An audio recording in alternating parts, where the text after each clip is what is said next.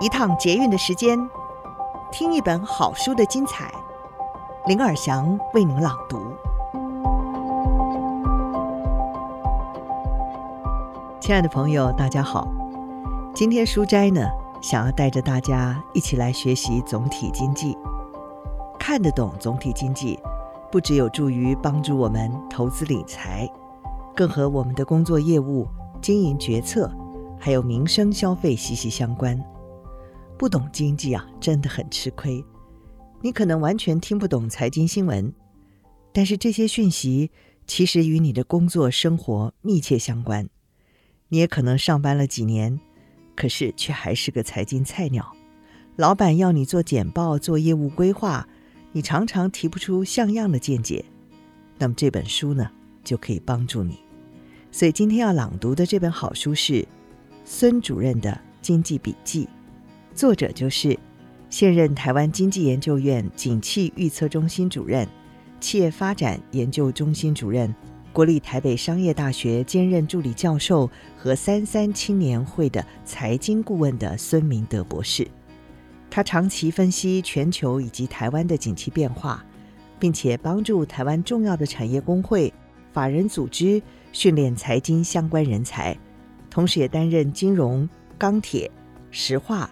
还有租赁等多家台湾标杆企业以及工协会经济咨询顾问，另外也多年从事调查研究，协助台湾中小企业找寻商机、开拓国际市场、进行转型升级，并且也出版了《中坚实力》系列的书籍共四本。另外一位作者呢是温怡玲，他是财团法人人工智慧科技基金会的执行长。也是台湾人工智慧协会的副理事长。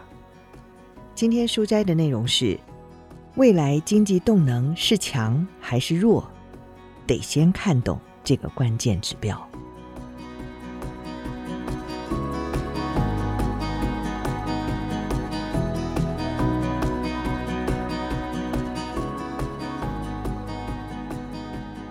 台湾进口产品中有七成是农工原料。两成是资本设备，一成是消费品。从这样的结构来看，进口的增加或者是减少，势必会反映出未来某段时间的出口值。例如说，你想订餐厅聚餐需要五桌，那么就一定要先订位，这样餐厅才能够事先准备采买，不然餐厅没有办法临时准备这么多食材。你可能经常听到的一个指标叫做采购经理人指数。采购呢，就是进货，而进口的增加常常代表后续的出口会增加。因为进口是预测出口消长的重要指标。要预测出口的消长，不能只看卖出去的，还要进一步了解进口。以台湾的产业供应链而言，进口。是很多产品重要的出口先行指标，没有办法切割开来。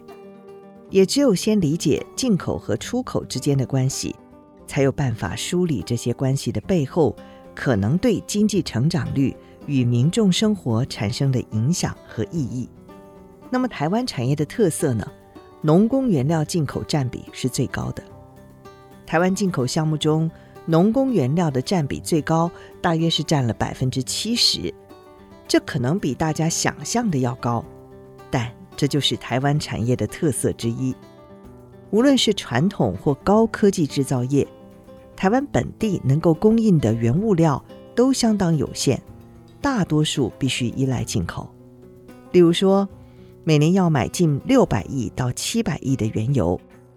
一小部分是民众加油这类的消费使用，但更多的是投入在中油和台塑的石化厂，作为石化原料，经由繁复多样的加工过程之后，做成各种产品贩售。石化业、橡胶、塑胶都是台湾重要的产业，每年要买很多石油，所以油价涨跌不只会影响进口成本，出口报价。同样会受到影响。需要原料进口的还有科技代工业。台湾虽然是资通讯产品的出口大国，但是原料同样必须向外国购买，跟韩国一样，有很多半导体设备和原物料，比如说矽，就必须向日本购买，而稀土则必须从中国买入。这些都是属于工业原料。农产品原料呢，则跟大家的生活更加的密切相关。比如说，制造沙拉油、饲料，那需要进口很多的大豆；而制作面包、馒头、蛋糕所需的面粉，则需要进口小麦来加工。资本设备进口居第二，制造业最重要先行指标。进口资本设备呢，指的是购买生产用的机器，大约占进口的百分之二十，是台湾制造业最重要的先行指标。买机器为什么这么重要呢？因为台湾虽然有很多机械设备可以直接由本地企业供应，但是目前有不少的高阶设备还是做不出来，不管是半导体、科技产业、钢铁厂或者是石化厂都是如此。所以，台积电如果看好景气，或者是已经确认将有大订单从国外采购设备，就是必要的投资。也就是说，资本设备进口量跟台湾未来某段特定时间的经济投资与景气是高度相关。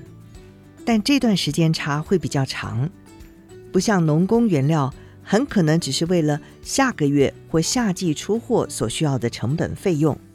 资本设备往往必须为长达三到五年的投资预做准备。